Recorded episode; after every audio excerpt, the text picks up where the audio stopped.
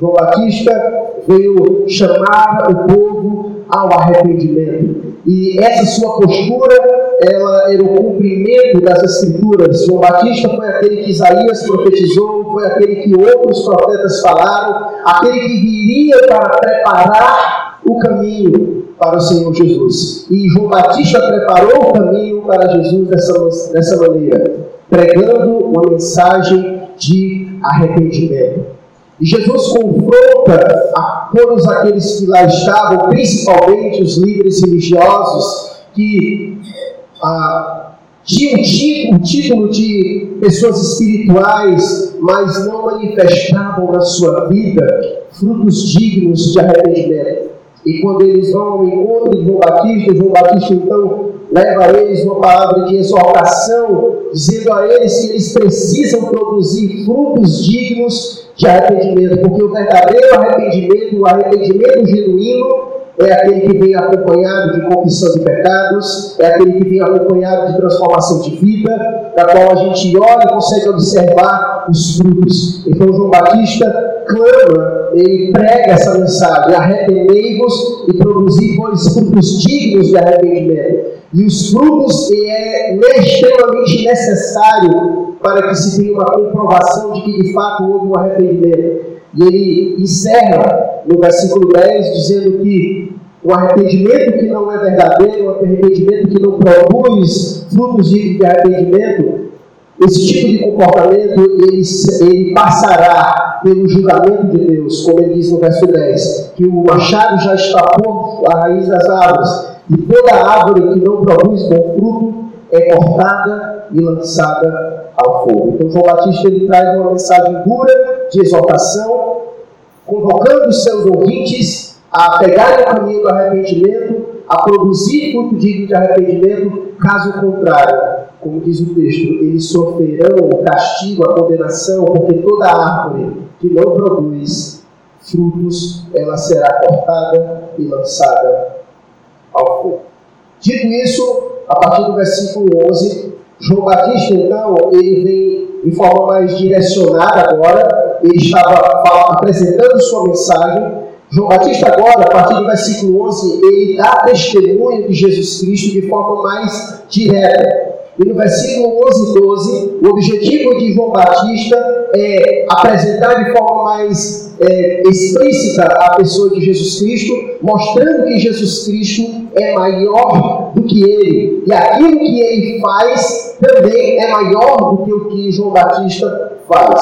Então ele começa na primeira parte do verso 11 dizendo a seguinte coisa: Eu vos batizo com água para arrependimento. E aqui, antes da gente fazer o contraste, que ele quer fazer o contraste entre o arrependimento dele e o arrependimento de Jesus Cristo, aquele que vem depois dele, aquele que é maior do que ele, antes disso, alguma coisa eu preciso dizer para vocês acerca desse batismo de João Batista, certo?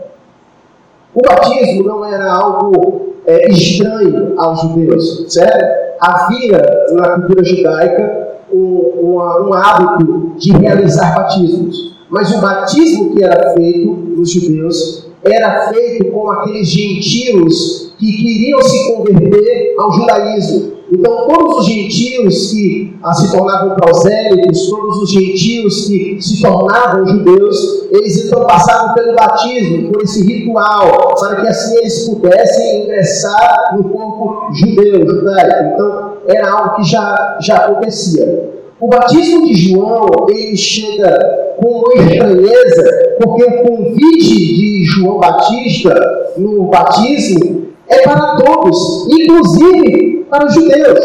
E é aqui que causa a estranheza dos judeus, porque eles se achavam os supra-sumas da espiritualidade e que só quem precisava de batismo eram os gentios, os pagãos, os perdidos e que eles então para se tornarem judeus e precisavam do batismo, mas João Batista surge dizendo que todo mundo, inclusive os judeus, inclusive os fariseus e os saduceus, a cúpula religiosa daquela época, precisava ser submetido ao batismo para arrependimento. Então, o batismo de João ele tem essa característica, ele quebra certo? esse paradigma, porque ele chega ah, com um batismo que era estranho aos judeus nesse sentido, porque o batismo era feito aos gentios, mas o batismo que João Batista convoca aqueles a, a praticarem é um batismo para todos, independente se é gentios, se é judeus. Então, o batismo de João Batista tinha essa característica. Era um batismo de arrependimento,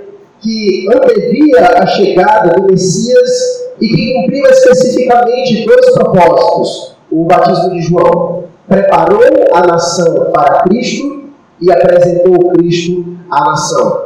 Foi assim que, o, assim que João descreveu dessa forma no capítulo 1, no versículo 31. Ou dessas outras, hoje a gente vai usar algumas referências de outros evangelhos para poder dar mais uh, corpo à mensagem, certo? Então João vai dizer isso, que, o, que o, o batismo de, de João ele tinha essa característica e essa, esse propósito, preparar a nação para Cristo e apresentar Cristo à nação, certo? Mas, nesse contexto, no versículo 11, é interessante que João, ele começa falando sobre o seu batismo, mas ele apresenta, ele menciona dois outros batismos. No versículo 11 ele diz, eu vos batizo com água para arrependimento, mas vem aquele depois de mim, que é mais poderoso do que eu, cuja sandália nem sou digno de levar, nos outros evangelhos vai dizer de desatar, certo? Tudo quer dizer as mesmas, as mesmas coisas, só para dizer. E ele vai dizer que esse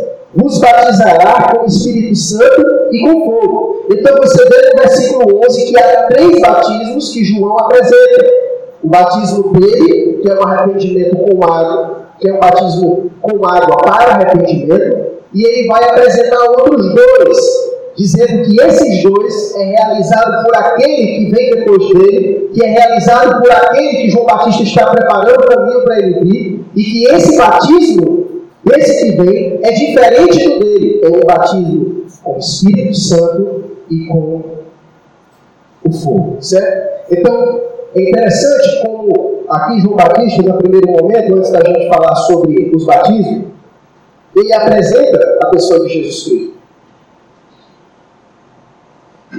Ele apresenta a pessoa de Jesus Cristo, primeiro, falando sobre a seguinte coisa: que aquele que vem depois de mim é mais poderoso do que eu. Eu gosto dessas expressões João, porque João demonstra de fato que ele é um homem humilde. Nós vimos no domingo passado, e é descrito, nós vamos ver isso mais na frente, Mateus inclusive vai dizer isso, que entre os nascidos de mulher, João Batista foi o maior. João Batista foi o maior, e de fato, João Batista foi um grande profeta, um grande homem de Deus, ao ponto de Mateus dizer que entre os nascidos de mulher, ele foi o maior. Tamanha era, foi o significado, a importância, a relevância de João Batista.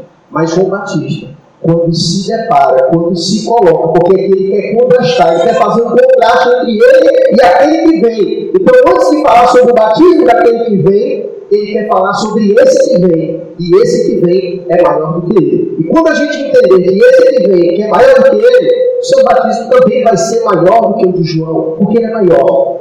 Certo? Então a humildade de João é interessante. É por isso que a gente canta, inclusive tem cantos que a gente canta, né? Convém que ele cresça, né? E, e, eu diminua. Essas palavras de João Batista expressam bem como ele via a pessoa de Jesus Cristo. Certo? O Batista era grande de fato. E, e, o interessante é que quem é grande de fato sempre se reconhece como pequeno e consegue reconhecer quem é maior do que ele.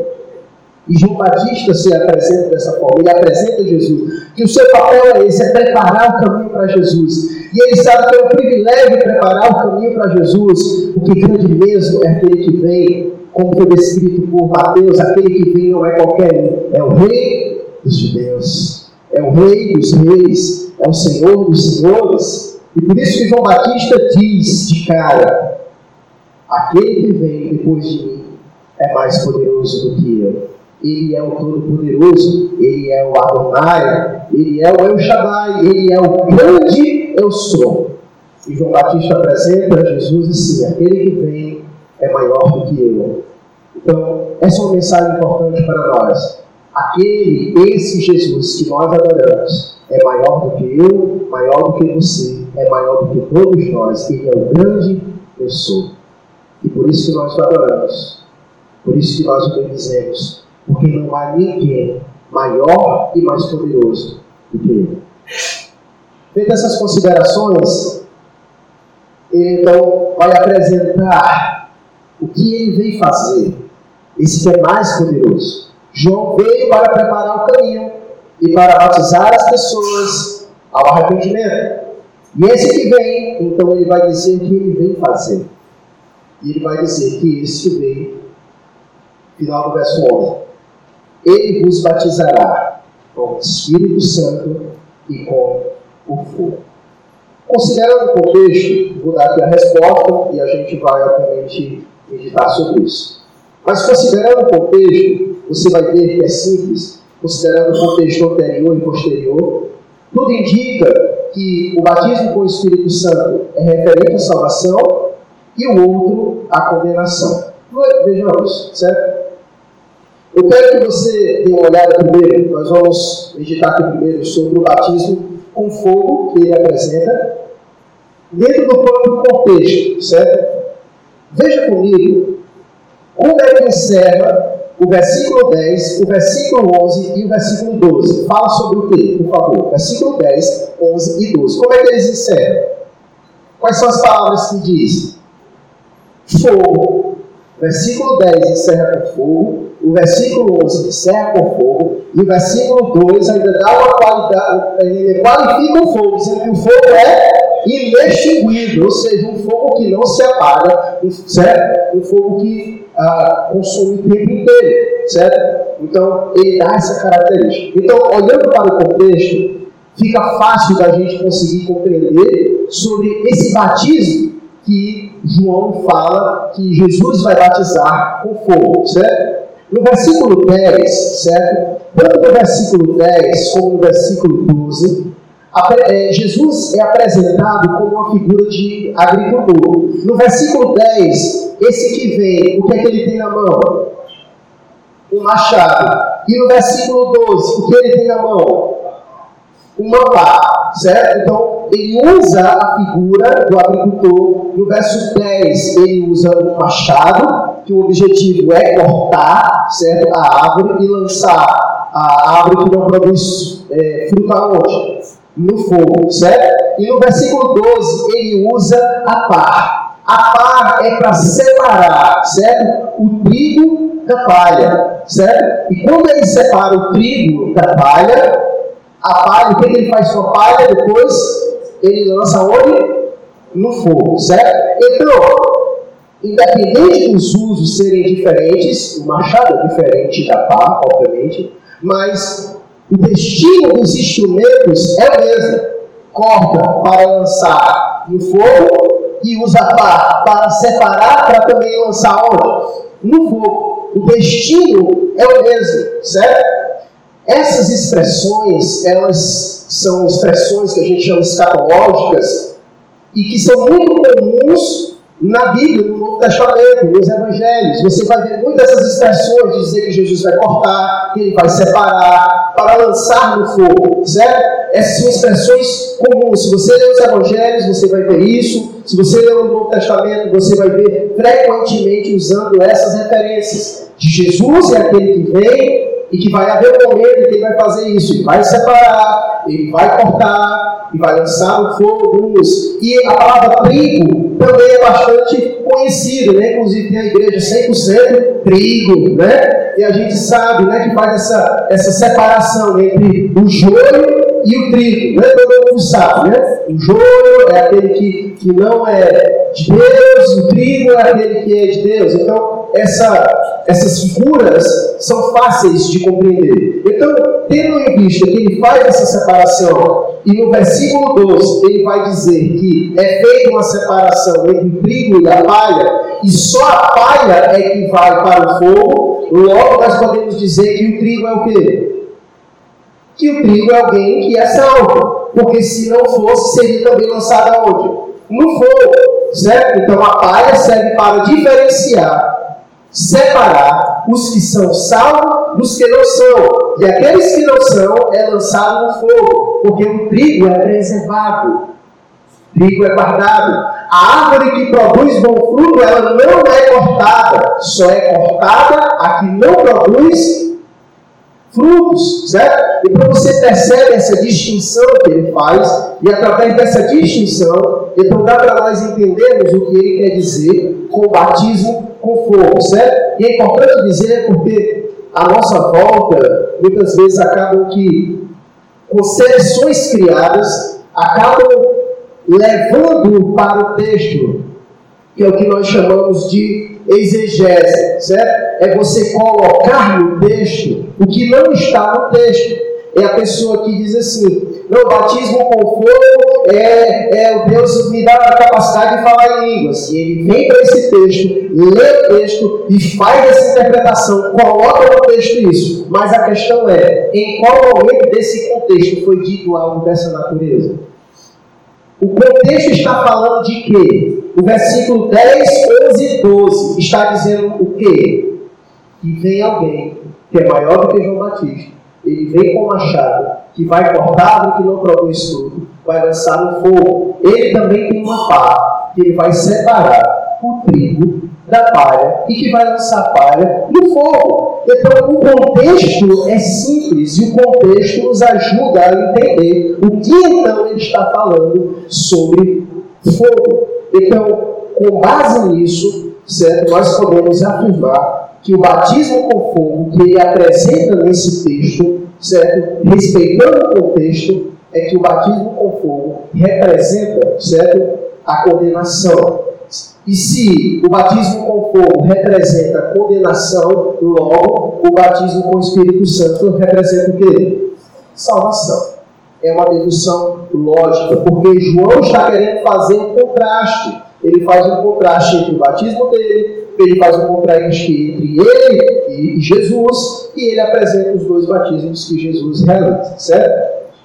E aqui, é, estava até falando com o Guilherme, você vai encontrar alguns autores que pensam um pouco diferente, mas no final há um consenso bem maior de que o entendimento é, seria esse. Okay? Então, feitas essas considerações, eu vou falar um pouco mais sobre isso no final, certo? Há uma, há uma característica desse batismo com fogo, que, esse batismo com o Espírito Santo, perdão, que precisa ser compreendido, certo? Eu quero levar você em Atos, eu não quero complicar sua cabeça, eu quero levar você lá, só para você ter um pouco mais de entendimento sobre isso, certo?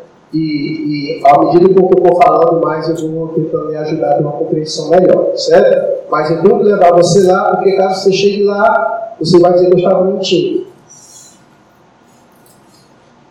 Atos capítulo 1.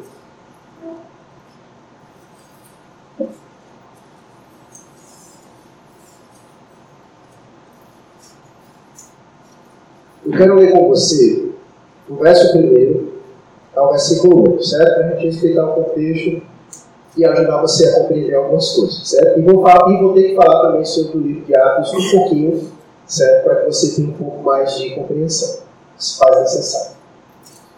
Hoje a gente estava dando aula aqui, estava dando aula de batismo, né? Quando se fala de batismo, tem que falar essas coisas, né? Eu falei para o pessoal, os alunos, né? Espera um pouco, hoje a gente vai falar mais um pouco sobre isso, e em outro momento da nossa aula a gente fala mais sobre isso, certo?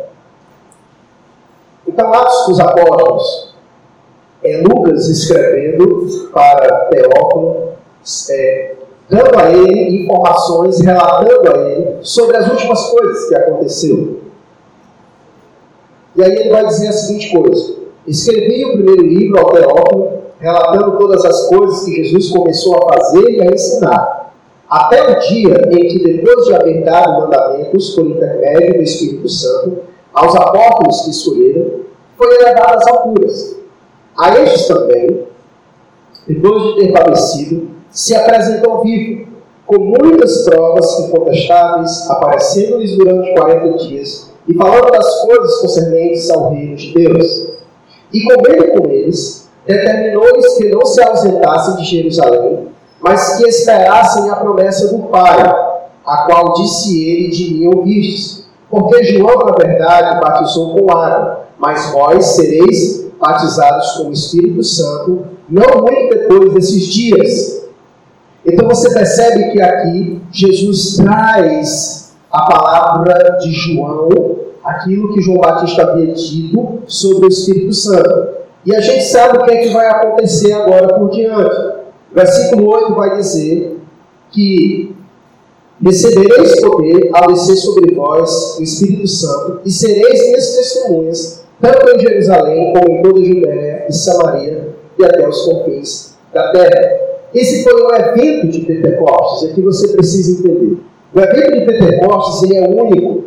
Ele foi um evento único que aconteceu e como Jesus bem falou, como bem, bem Lucas falou, Jesus havia dito que o que estava para acontecer era cumprimento das promessas, da profecia, daquilo que Deus havia dito, certo? Que chegaria um momento em que os filhos de Deus teriam uma relação com Ele muito maior e que a manifestação do Espírito Santo em nossa vida seria muito maior do que aquela que estava já dentro no Antigo Testamento, certo? Então, o que acontece aqui em Atos capítulo 1 não é o batismo de salvação, diferente do que acontece é, em Mateus capítulo 3.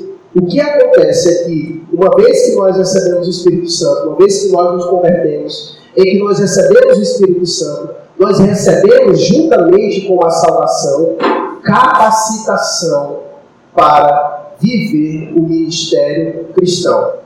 Foi dado a eles nesse momento uma capacitação para que eles pudessem pregar o Evangelho, como é descrito no verso 8, recebereis poder ao descer sobre vós, para que eles sejam testemunhas de Jesus até os confins da terra, certo? Então esse é um momento único na história da igreja, o que aconteceu em Atos capítulo 1 e 2 não, se, não acontece mais, foi cumprimento de uma profecia, a profecia foi, é, foi cumprida e segue adiante. Então, todos nós, quando nos convertemos, o processo que acontece é esse. Nós somos batizados com o Espírito Santo e automaticamente a gente recebe essa capacitação do Espírito Santo, certo? Então, o texto de Mateus ligado ao contexto de Atos, ele não fala sobre o batismo, o segundo batismo, alguma coisa dessa natureza, certo? Ele está se referindo apenas ao ato de salvação. Aquele que é batizado pelo Espírito Santo é alguém que é batizado para a salvação, diferente daquele que é batizado com fogo para a condenação.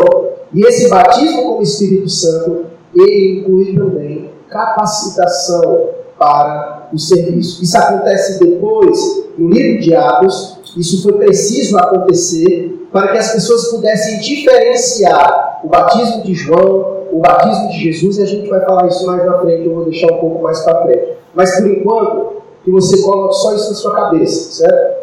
O batismo de Mateus, capítulo 3, como nós vimos, respeitando o contexto, é o batismo para a salvação, e o batismo de fogo que é apresentado é o batismo para condenação.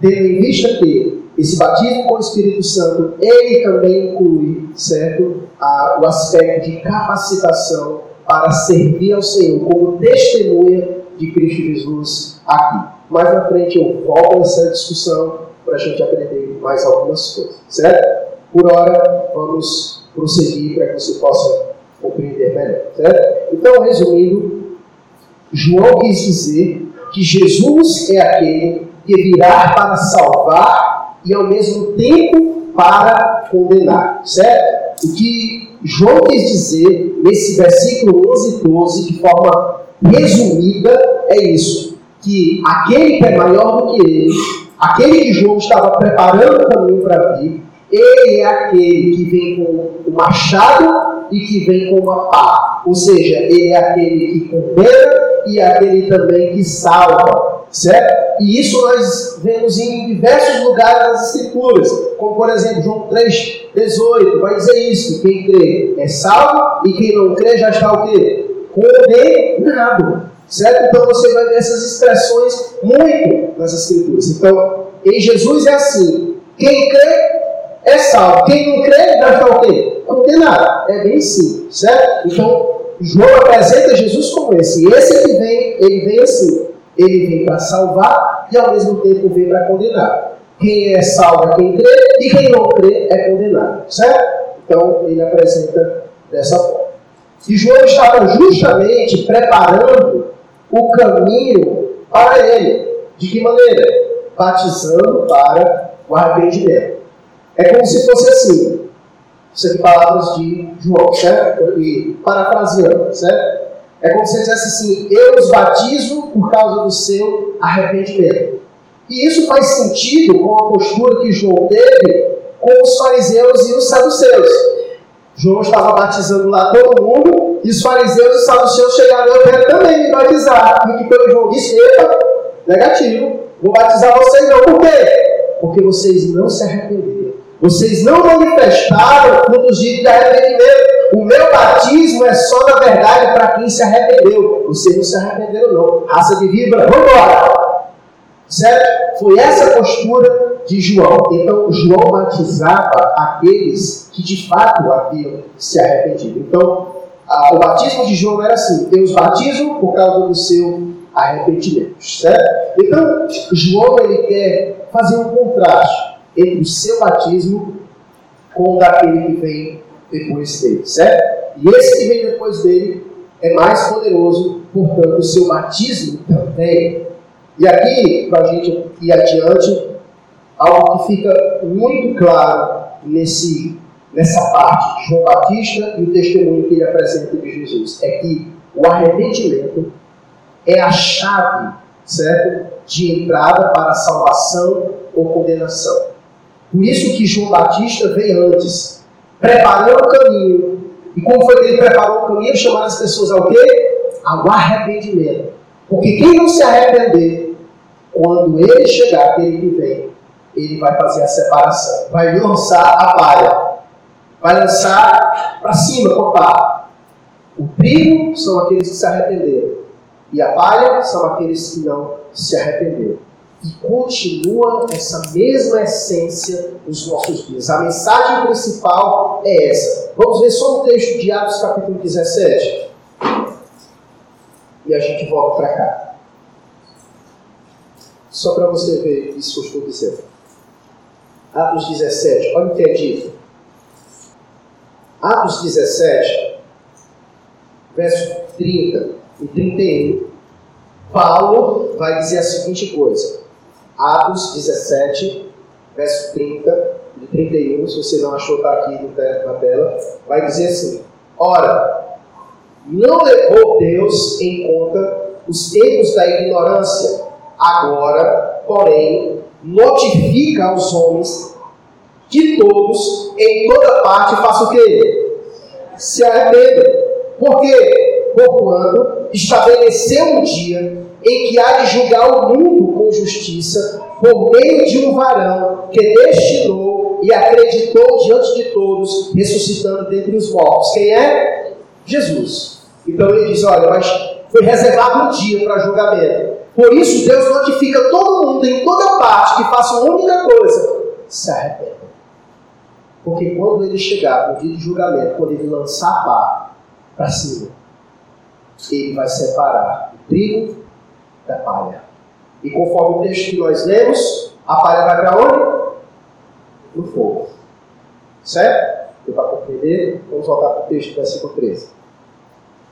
Versículo 13 começa dizendo assim: Por esse tempo, dirigiu-se Jesus da Galiléia para o Jordão, a fim de que João o batizasse. Então, por fim, voltou novamente a pessoa de Jesus Cristo. Capítulo 1 e capítulo 2, a gente fica naquela narrativa em José e Maria cuidando de, de Jesus. Então agora surge aquele que é maior do que João, aquele que passou 30 anos sem ninguém saber o que, o que ele tinha feito, o que, que estava acontecendo. Agora chega o momento, o momento em, da sua visibilidade, o início do seu ministério. Então, esse por esse tempo, que é descrito no começo do versículo 13, esse por esse tempo, sugere que durante o tempo em que João Batista pregava para as multidões e batizava, então Jesus veio. E Jesus veio da Galiléia. E Marcos, o Evangelho Marcos, especifica, ele, ele diz que na verdade Jesus veio de Nazaré para ser batizado por João, certo? Embora Mateus deixe esse objetivo explícito, mas Lucas e Marcos deixam ele implícito, certo? Então chega Jesus para ser batizado por João. E é interessante que no, no versículo 14, quando Jesus chega para ser batizado por João, há um, conflito. João fica sem entender. João diz: Como assim? Eu não estou entendendo. O, que está, o Senhor está vindo para ser batizado por mim. Olha o que ele vai dizer. Ele, porém, João Batista, o dissuadia dizendo: Eu é que preciso ser batizado por ti, e tu vens a mim. Faz sentido que João estava dizendo: Olha, o batismo de João, batismo na água, era para o dele? Como é que Jesus então vem para ser batizado por João para arrependimento? Como assim? João fica estranha a situação. Eu é que devo ser batizado por ti, porque quem é pecador aqui nessa história sou eu. Eu é que tenho que ser batizado pelo Senhor. E é o Senhor quem vem para ser batizado comigo. Meu batismo é para arrependimento para pecadores. E o Senhor é o Cordeiro de Deus, o Imaculado de Deus. Como assim eu não estou entendendo, Senhor? Esse batismo não é para o Senhor. Na verdade, o meu batismo não é digno do Senhor. O meu batismo não é digno do Senhor, porque ele é para pecadores. O Senhor é o Santo de Israel. O Senhor é o Cordeiro de Deus, o Imaculado de Deus. O Senhor é o Emmanuel, Deus conosco. Eu é que preciso ser batizado por ti. Interessante essa postura de, de João com, com Jesus, certo? Então, o batismo de João simbolizava arrependimento. E João viu que isso não se aplicava àquele que ele sabia que não havia pecado algum. Mas no versículo 15, Jesus vai dar uma resposta para João acerca dessa indagação que João faz. Jesus foi para ser batizado e João quer deixar ele ser batizado. Houve um diálogo entre eles. E João tentou dissuadir Jesus a não fazer isso. Vejamos o que Jesus vai dizer para ele, como essa história se desenrola. Mas Jesus lhe respondeu: Deixa por enquanto, porque assim nos convém cumprir toda a justiça. Então ele admitiu. Então, depois que Jesus disse para ele: Olha, por enquanto, batiza. Por enquanto, vamos fazer assim, porque assim convém cumprir toda a justiça. E parece que isso fez sentido para João. João entendeu o que Jesus disse. E o versículo vai dizer que ele então admitiu: Tá certo, é verdade, o Senhor tem razão.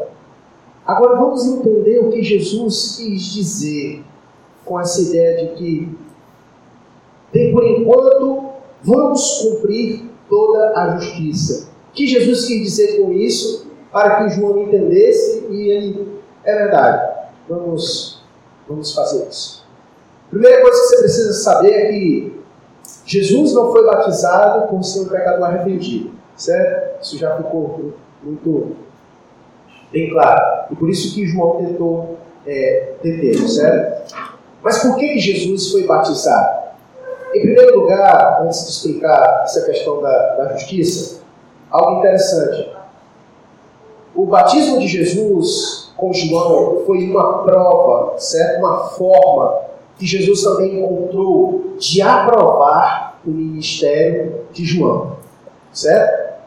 Jesus ter sido batizado por João era também uma forma de Jesus aprovar publicamente o ministério de João. Era como se Jesus estivesse dizendo: o que esse cara faz é da parte de Deus. Então Jesus estava aprovando publicamente o ministério de João Batista.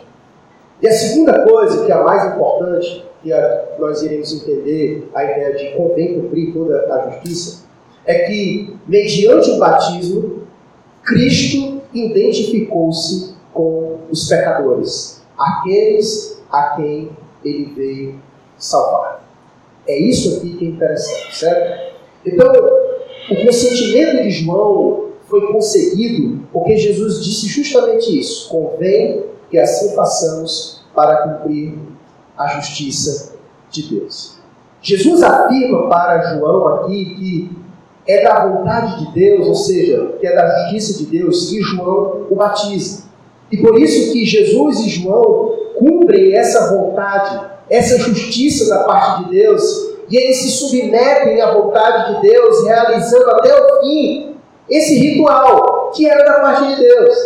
Então, esse batismo, na verdade, ele aponta para a pessoa de Cristo, porque Cristo é a justiça de Deus.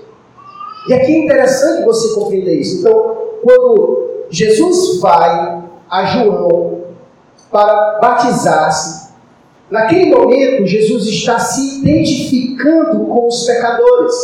Porque no final da sua vida, no momento final da sua vida, ele se identifica com os pecadores de tal maneira que ele toma sobre si todas as nossas iniquidades.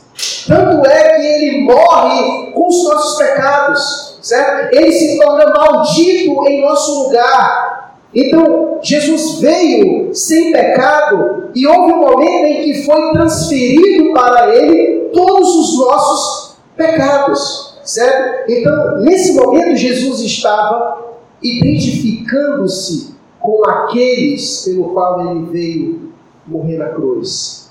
Naquele momento ele estava iniciando o seu processo de identificação. Jesus estava se batizando e o ato dele se batizar ali com João era testificando então que ele estava naquele momento identificando-se com os pecadores, do qual ele veio morrer e sofrer por cada um deles. Então, isso é que significa dizer que, por isso que ele diz, convém cumprir toda a justiça. Jesus é a justiça de Deus. Quando você olha para a cruz do Calvário, você vê o amor de Deus, em que ele, Jesus morre na cruz pelos nossos pecados, e ao mesmo tempo a cruz também é o símbolo da justiça de Deus. É Deus fazendo justiça no seu Filho, colocando sobre ele os nossos pecados e o crucificando. Certo? Então, nesse momento, esse ritual de batismo de João era Jesus identificando-se com os pecadores. Porque o batismo era para arrependimento dos pecados. E naquele momento, embora Jesus não tivesse pecado algum, mas ele estava se identificando com cada um de nós, os pecadores. Okay? Então, esse por enquanto, nesse ponto da história da salvação, João deveria batizar Jesus. E por isso que ele entendeu e consentiu e batizou Jesus naquele momento. E o versículo vai 16 vai dizer a seguinte coisa: que batizado Jesus saiu logo da água, e eis que se lhe abriram os céus, e viu o Espírito de Deus descendo como pomba vindo sobre ele. A ideia do saiu logo da água, ele não só sugere que Jesus, obviamente, saiu da água imediatamente após o seu batismo, mas que também o testemunho do Espírito foi igualmente de imediato. Então, nesse momento, a gente vê uma comparação que é feita entre o Espírito de Deus descendo como pombo, certo? E aqui pode representar que o Espírito desceu da mesma maneira que uma pomba desce, ou que o Espírito apareceu na forma de uma pomba, certo? Você vai ter essas duas ideias que são é, consideradas, certo? A vinda do Espírito Santo em forma de pomba foi um modo também de identificar Jesus para João. Quando você lê o que João disse, capítulo 1, verso 31 e 34, João vai dizer isso, que quando o Espírito Santo desce sobre Jesus em forma de pomba, é que João Batista parece que abre o seu entendimento e ele passa a entender melhor quem é a pessoa de Jesus. E aí, de acordo com os evangelhos, a gente não sabe ao certo o nível de conhecimento que João Batista tinha de Jesus. Eles eram parentes, mas a gente não consegue ao certo saber o tipo de relação que João Batista tinha com Jesus. E João, quando escreve, ele diz isso, que é quando a bomba desce de forma Espírito Santo em, João, em Jesus, que João se liga que, de fato, Jesus é aquele que deveria vir e ele consegue ter uma compreensão maior acerca de Jesus, certo? Então, é, serviu para, para isso também, certo? Também serviu para garantir a Jesus, naquele momento, em que ele iniciava seu ministério que o Espírito Santo estaria com ele. É a partir de agora que Jesus inicia seu ministério. E naquele momento, a descida do Espírito Santo sobre Jesus é crucial. É crucial. Gabriel tem, tem pregado aqui nas quartas-feiras sobre a carta aos Filipenses. E no, na quarta-feira passada, Gabriel falou sobre o auto-esvaziamento de Jesus, né? em que ele, ele assume a forma humana e que há um processo de auto-esvaziamento. E uma das características desse auto-esvaziamento de Jesus certo? é dizer que ele ficou na total dependência do Espírito Santo para realizar o seu ministério. Então Jesus estava iniciando o seu ministério e ele precisava da capacitação do Espírito Santo. Tudo que Jesus fez no seu ministério, fez pelo Espírito Santo. Você vai ver que a concepção de Jesus, lembra? Quem foi que envolveu Maria para que ela concebesse? O Espírito Santo, certo? O Espírito Santo capacita Jesus. O Espírito Santo está na morte de Jesus. Quem é que ressuscita Jesus dos mortos? O Espírito Santo. Então o Espírito Santo está lá, capacitando a segunda pessoa da Trindade. Então, esse momento é o momento especial e importantíssimo do ministério de Jesus. Sem o Espírito Santo, ele, ele, é claro que ele, como Deus, desenvolveria o seu ministério, mas aprove ele, quando se esvaziou, ficar na dependência do Espírito Santo para a realização de todo o seu ministério. Por isso que no capítulo 4 nós já vamos ver Jesus sendo lançado aonde? No deserto para ser tentado pelo diabo. Já começa o embate de Jesus contra o seu maior inimigo, que é Satanás. E Jesus vence todas essas coisas porque ele estava no poder do Espírito. No poder do Espírito. E aqui, obviamente, liga é, lições preciosas para nós sobre a nossa dependência do Espírito Santo também. Certo? Toda a nossa vida também há essa semelhança com o Espírito. Quem nos convenceu do pecado? O Espírito Santo. Ele quem nos capacita para servir a Cristo? O Espírito Santo. Quem nos ilumina para entender a palavra? O Espírito Santo. Percebe como é Ele quem faz? Quem nos santifica? O Espírito Santo. Então Ele está conosco desenvolvendo a nossa vida assim como ele estava com Cristo, desenvolvendo todo o seu ministério. Por isso que esse momento é extremamente importante, certo? Alguns comentaristas atribuem essa imagem a Jonas, certo? Não muitos, mas alguns fazem isso, certo? Porque o nome de Jonas significa pomba. E ele também passou por um batismo. Por isso que Jesus, em diversos momentos, usa Jonas como um próprio tipo de Messias em sua morte, sepultamento e ressurreição, certo? E assim como Jonas foi enviado aos, gentios, Jesus também faz isso, certo? Alguns comentaristas fazem essa atribuição. Eu, particularmente, tenho algumas reservas, mas alguns figurões, como De Acaso, faz essa ligação. Então, se acaso diz, quem sou eu para, para questionar? Mas eu acho um pouco estranho, mas enfim, eles conseguem fazer essa ligação. Mas uma coisa bela de se ver nesse momento, no verso 16 e 17, é que no momento em que Jesus sai das águas, acontece uma coisa. No verso 17 diz: Eis que uma voz dos céus que dizia: Este é o meu filho amado, em quem me prazo quem disse isso?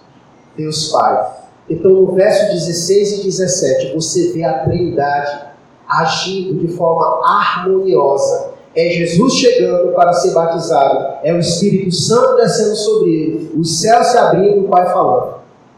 Você vê os três ali num momento maravilhoso, num momento pleno? Onde Jesus chega, a segunda pessoa da Trindade, onde o Espírito Santo vem sobre ele e os céus se abrem e o Pai fala com seu filho. Então, há uma, uma manifestação clara da Trindade é, nesse presente momento, certo?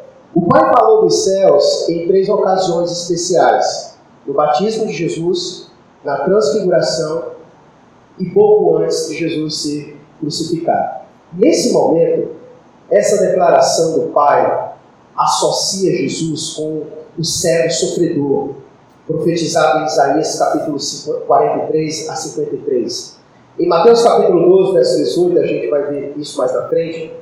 Mateus cita Isaías capítulo 42, em que o servo Messias é chamado de meu escolhido, em quem a minha alma se compraz. Então, o servo descrito em Isaías, ele é humilde, ele é rejeitado, ele é destinado a sofrer e a morrer, mas também retratado como aquele que virá em vitória. Perfeitamente a pessoa de Jesus, certo? Então, os resultados desse pronunciamento extraordinário que o céu se abre e fala com Jesus é muito importante. Jesus já foi anunciado, como nós vimos no capítulo 2, que ele é a verdadeira Israel. Lembra no capítulo 2, verso 15, que é dito: Do Egito chamei o meu filho. Lembra que nós vimos isso? E agora vem testemunho celestial, confirmando ainda mais essa ligação em que ele diz: Este é o meu filho amado. Então, se no capítulo 2 Mateus diz que Jesus era aquele que do Egito chamei o meu filho, nesse momento o Pai vem para confirmar isso de forma clara, audível para aqueles que ali estavam. Este é o meu filho amado. Então, por fim, a declaração do Pai deixou claro sua aprovação de tudo que Jesus havia feito até aquele momento e por quem ele também é. Ele é o Filho amado, certo? Ele é o Filho amado. E aqui nós vamos para, para a conclusão, certo? Quero concluir dizendo a seguinte coisa: que João veio preparar o caminho, batizando para arrependimento. E quem não se arrepender será lançado no fogo inextinguível. Quem se arrepender e crer será batizado para salvação. E esse ato do batismo de Jesus era uma parte necessária da justiça da qual ele estava assegurando para os pecadores. E aqui eu vou dar, é, se você quiser anotar, eu vou só falar e você anota das lições que a gente aprende com esse, esse batismo Jesus, certo? Primeiro, só na verdade uma revisão. Ele autenticou o ministério de João Batista, certo? Então, o batismo de Jesus ele está autenticando o ministério de João Batista, ele está confirmando, ele está dizendo, olha, esse homem é da parte de Deus. Veja, eu, Deus em pessoa, estou aqui confirmando, dizendo, João me batize, porque é isso mesmo, certo? É isso mesmo, certo? Então ele está autenticando o ministério de João Batista, ele está fazendo um retrato da sua morte e da sua ressurreição, certo? Nós poderíamos dizer que nesse momento Jesus estava prefigurando a importância do batismo cristão, certo? E aqui você precisa aprender algo: o batismo é algo muito importante. Você já percebe aqui pelo João Batista. O batismo de João Batista era a prova de quem tinha de fato se arrependido. E batismo cristão é a mesma coisa, certo? Quem crê em Jesus deve ser o quê? Batizado certo? Deve ser batizado também nas águas. E Jesus mesmo deu essa ordem, em Mateus capítulo 28, verso 19. Ele disse que nós deveríamos ir por todo o mundo pregando o Evangelho e batizando as pessoas no nome do Pai, do Filho e do Espírito Santo, certo? Então é muito importante, inclusive, quando você vê, e aí eu vou deixar para você ver na sua casa, Atos capítulo 19, certo? Quando Paulo chega na cidade de Éfeso, ele vai encontrar algumas pessoas que haviam sido batizadas por João. E eles perguntam: Olha, eu não sabia desse batismo de Jesus, não. A gente se batizou hum, é, pelo batismo de João. E Paulo vai dizer: Pois vocês precisam ser submetidos ao batismo de Jesus. Certo? Então é interessante entender essa diferença entre o batismo de João e o batismo de Jesus. Certo? E João bem diz: Aquele que vem após mim é maior do que eu, certo? Então Jesus ele nos deixou o batismo nas águas, semelhante ao de João, para que a gente também faça a mesma coisa. Então o batismo é a prova de que nós nos arrependemos, de que nós cremos em Jesus, certo? Por isso que ninguém que não se converteu não deve se batizar, porque se batizar é uma profissão de fé, é dizer publicamente que creu em Jesus, que se arrependeu e que vive agora uma vida nova em Cristo Jesus, certo? Então ele traz essa ligação Importantíssimo, certo? Quarto, marcou a sua primeira identificação pública com aqueles cujos pecados carregaria. Então, Jesus não tinha necessidade, porque não era um pecador, de se, de se batizar, de ter o batismo de João. Mas ele fez isso para que, para que fosse cumprida toda a justiça. Ou seja, ele seria a justiça de Deus. Então ele estava naquele momento se identificando com os pecadores, na qual ele mais na frente morreria e tomaria sobre si os pecados ah, do, das pessoas. Certo? E o quinto foi uma afirmação pública do seu ministério messiânico, por meio de um testemunho vindo direto do céu. Todo mundo que estava ali naquele momento não teve nenhuma dúvida, não teve nenhuma dúvida de quem era aquele. Aquele que estava ali não era um falso profeta, aquele que estava ali não era alguém que chegou se dizendo se alguma coisa. Mas naquele momento em que ali estava, ninguém teve dúvida, porque abriu-se o céu e uma voz foi ouvida dizendo: Este é o meu filho amado. Se alguém tinha alguma dúvida ali, foi tirada. O Messias havia chegado. Aquele que João veio preparar o caminho chegou. E ele chegou com o machado e a pá na mão. E a mensagem é essa: arrependam-se. E ele viveu seu ministério pregando a mesma coisa que João Batista disse: arrependam-se. Arrependam-se. Nós vamos orar.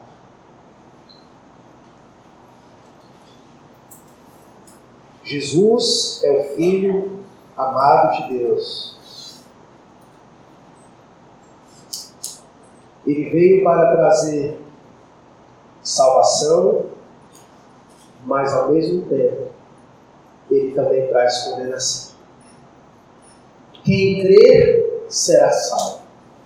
Quem não crer já está condenado.